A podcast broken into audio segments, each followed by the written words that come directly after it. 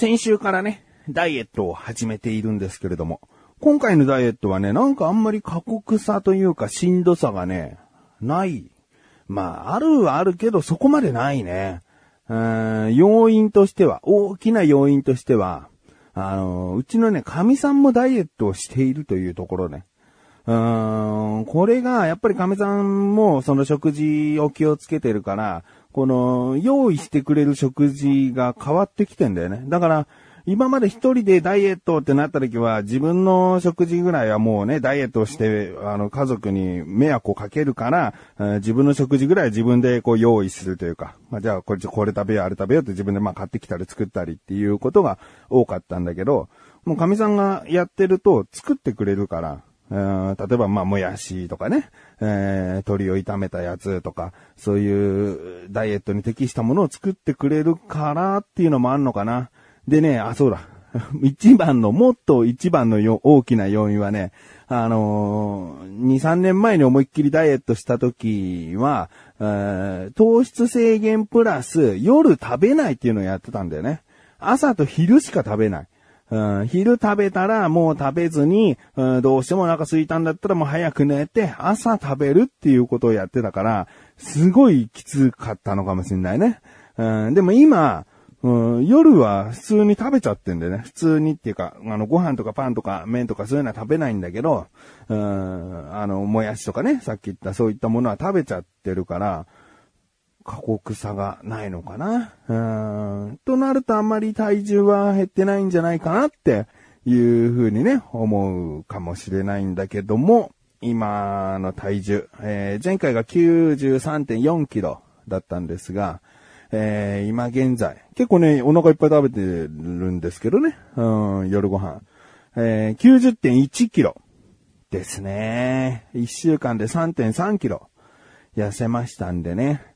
なかなかいいペースかなと。うん、下手にこう7、8キロとか1週間で痩せちゃったら、まあそれはないか。あまあ5キロとか痩せちゃったら、うん、それはそれでねあ、やっぱ体がついてこないとかしんどい部分もきっとあるんだろうから。まあ、週3キロ痩せていくのもいいよね。絶対にこのね、体重が落ちなくなる時期も来るんだけどね。うんまあ、今のところ成功しているということで、本気を出せばね、夜食べないっていうシステムを導入すればね、さらにこう、減っていくと思うんで、えー、体重が減っていくのが楽しみな自分がお送りします。菊池のなだらか向上心。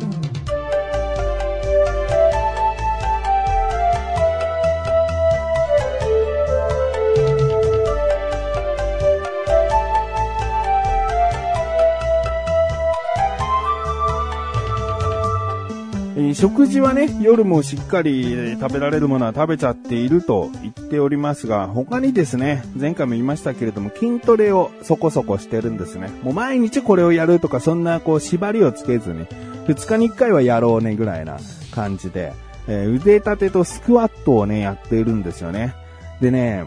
重要なのはどちらかっていうと、あの、まあ、僕今からちょっとだけ得意げに話すけど、あくまでもジムに通ってた1年弱で、えー、入れた知識とか、そこからまた得たいろいろな知識からなんでね。ああの、菊池が言ってたこと全然合ってねえよっていうのは、もしかしたら僕が変なところで知識を仕入れちゃったっていうだけのことです。言い訳です。えー、なぜ僕がスクワットをね、え大事にしているかっていうと、あの要は、体の体重が痩せるって、まあ脂肪を落としたいっていうのは、うん、脂肪を燃焼させたいわけですよね。うん、脂肪を燃焼させるには、うん、もちろん運動とかしたらね、多少はこう痩せていくんだけど、人間って必ずしもこう脂肪を燃焼して生きてるわけですよね。脂肪燃焼して生きてるんだけど、えー、食べるものとかが多くなってきたりすると、それが上回っちゃって、えー、それじゃ物足りない。むしろもう脂肪を増やしちゃうっていうようになっちゃうんですよね。だから食事をきちんとこう抑えて抑えて生活してれば、えー、自然と体重は落ちていくっていうことなんだけど、この自然脂肪落とし力っていうのを強めるためには筋肉が必要なわけね。で、筋肉をいっぱい作れば、脂肪と視力が増えるんだけど、じゃあどこの筋肉をつけるかってなった時、意外と腕とかね、細いんですよね。あと腹筋とかね、つきにくい。うん、まあ、鍛えにくいっていうのかな。うん。一番手っ取り早いのが太ももだっつうんですよね。えー、太ももの筋肉ってのはもう大きくて、で、鍛えやすいから僕がジムに入った時にまず勧められたのが、椅子に座りながら足を踏ん張ってこう、踏み台を押し込む運動。うん、なんか、カタカナの名前があった気がするけど。えー、座って足を乗っけて、それを、うん、斜め下45度ぐらいにこう押し込んでいくのかな？垂直だったかな？まあ、押し込んでいく。そうすると太ももにすんごい負担がかかって、えー、筋トレになるっていう、あれをおすすめされたんですよね。その時にそのトレーナーの人が確か言ってたかな？とにかく筋肉の量を増やしていくことが大事ですと。うん、その筋肉を増やしきったら、ある程度ね、その、多く食べても、その分燃焼されていきますから、取りにくい体になりますよっていうアドバイスを受けて、なるほど、と思って。だから僕は今回スクワットをやっているんですよ。で、器具なんかなくても、ほんとスクワットってすごいなと思ってる。うん、一番最初にスクワットをやり始めた時ね、あの、あれこれ前回話したんだっけ ?100 回を行こうと思ってスクワット始めたんだけど、もう50回で足ブラブラになるぐらい。うーん、もう、その日のツイートで、膝が笑ってしょうがないみたいなことを書いたかな。うん。もう、しんどーと思って。あの、本当にね、どっかを走ってきて帰ってきたかのような息切れにもなってる。はぁ、はぁっていうね。う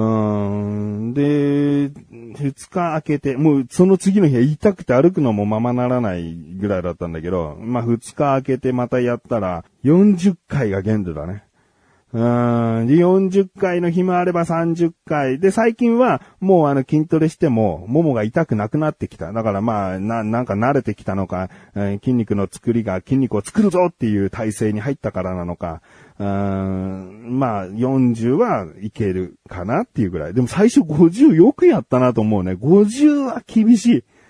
うーん、50やったらもうほんと、50ってやった時もうぶっ倒れるからね。いや、40でぶっ倒れてるから、50だったらどうなんのかね。うーん、もうだから立ち上がれないとかだと思う。44とか言ってる時がもう足が上がらないと思う。うん、それほどスクワットってすごい。で、本当に、なんだろう、まあ、たかが3、40回やるのってさ、2、3分ぐらいなんだよね。だから、よくさ、15分を1セット1日3回ずつ、え、45分も筋トレすんのかよとかあるかもしんないけど、いや、スクワットだったら2、3分やるだけなんで、えー、1日1回ってね、決めてもいいし、えー、自分みたいに2日に1回はやろうねぐらいのペースでやってみても、すごくいいんじゃないかな。いうところですね。ただまあ足だけだとあれなんで腕立てもすると。腹筋ってなんか、うん、今すごい頑張っても、って思ってる。うん、ここは甘えなんだけど、まあそのゆるさが、このちょっと続いているコツの一つでもあるんじゃないかなっていうところですね。でですね、とは言ってもね、やっぱ走るって基本な気がしちゃうよね。ダイエットで走るってね。有酸素運動だっつって。で、息子とね、走ることがね、週に2回あったんですね。で、1回目は僕は走ってなくて、神さんと息子が走ってくるっていうのをやって、で、息子も一緒に走るって言ったら、走るってってなんかテンション高く、で、あそこからあそこまでだよっつって、ね、全然余裕みたいな感じなんだけど、うん、車で走ってみたところ1.7キロぐらいの距離なんだけど、全然大丈夫みたいな。感じで、神さんと息子が走ってったら、あの、僕とね、あの、次男は家で待機してたんだけど、あの、LINE が来て、こりゃダメだ、かっこ笑いって来て、で、話、帰ってきて話を聞けば、もう、歩いちゃったんだってね。なんか、なんか、ダラダラというか、うーん、ぐにゃぐにゃというか、もう様になってないと。うん、だから、うん、全然こう、走るのを舐めてたんだなっていう。うん。でも、次のね、2回目は僕と走ると。で、1回目の教訓があるから、ね、舐めてかかっちゃいけないよな、つって、うん、つって。で、走るコツを僕なりに教えたんですよね。別に全然走るプロじゃないんだけど、とにかく、目標としては歩かない。うん。どんなに遅くてもいい。歩く速さより全然遅くていいし、おじいちゃんおばあちゃんのこう歩くスピードよりも全然遅くていいから、とにかく走り切るっていうことが大事だとパパは思うっつって。で、息子も最初はパワーがあるからさ、ちょっと、こう、セーブしながら行くのになれないんだけど、で、この時の呼吸が、まあ、1、2、ふー、1、2、ふー、あの、息を吹く方が、吐く方が大事だよっていう話をして、で、こう、走ってったらですね、なんかすごいね、あの、長い坂道、上り坂のところもあるんだけど、全然こう、僕はもう苦しい、苦しい、走るってこういうことだった、つってさ、もう、話もできないぐらい、息子はなんか話しかけてもあんまりうまく返せないぐらい、もう辛い辛い辛いってなってんだけど、うん、息子もこれにちゃんとついてきて、なんだ全然走れんじゃんと思って。で、最後の最後、うん家までラストスパートっていう場所がだいたい200、300メートルぐらいになるんだけど、じゃあもうこっから自分の好きなペースで、走り切るための好きなペースで、えー、行っていいよ、つって。で、僕はもうずっと、もう同じペース。うんもう自分の、えー、走り、走り切るっていうモードのペースで走ってたんだけど、息子が分かった、つって、自分より少し前に行って、だんだんだんだん離されてって。えー、結局、息子が家に着いたのから、え、1分ぐらい遅れて、家に着きましたね。もう2日で息子はちょっとコツを掴んだのかなっていうね。自分はもう走り切るっていうことは絶対できるなと思ってたんだけど、いや、おめえどうせ歩くんだろどうせダラダラすんだろうなとか思いながらさ、こう走ってたらさ、もう負けた。むしろ負けたっていうね。うん、そんなことがありましてね。で、やっぱね、走ると、太もも以外にもですね、あの、ふくらはぎの裏とか、下の部分とか、えー、まあそういったところにもね、筋肉が刺激されて、えー、やっぱ走るっていうのはいい運動だなと思いましたね。えー、まあこういうことをですね、まあたった一週間の中で、こういろいろやってきたらですね、3.3キロ痩せたと。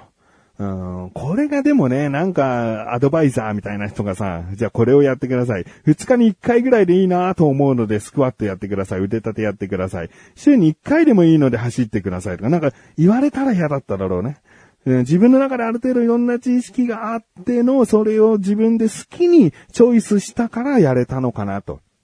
だからこれ聞いていらっしゃる方も、じゃあおすすめすんなよっていう話もあるけどね。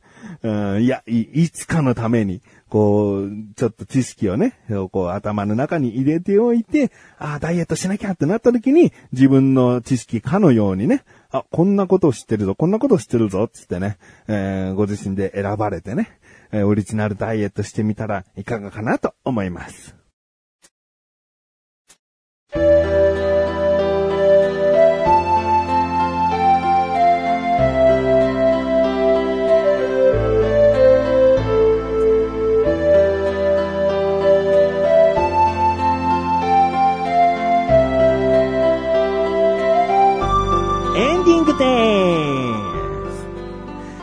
らせです。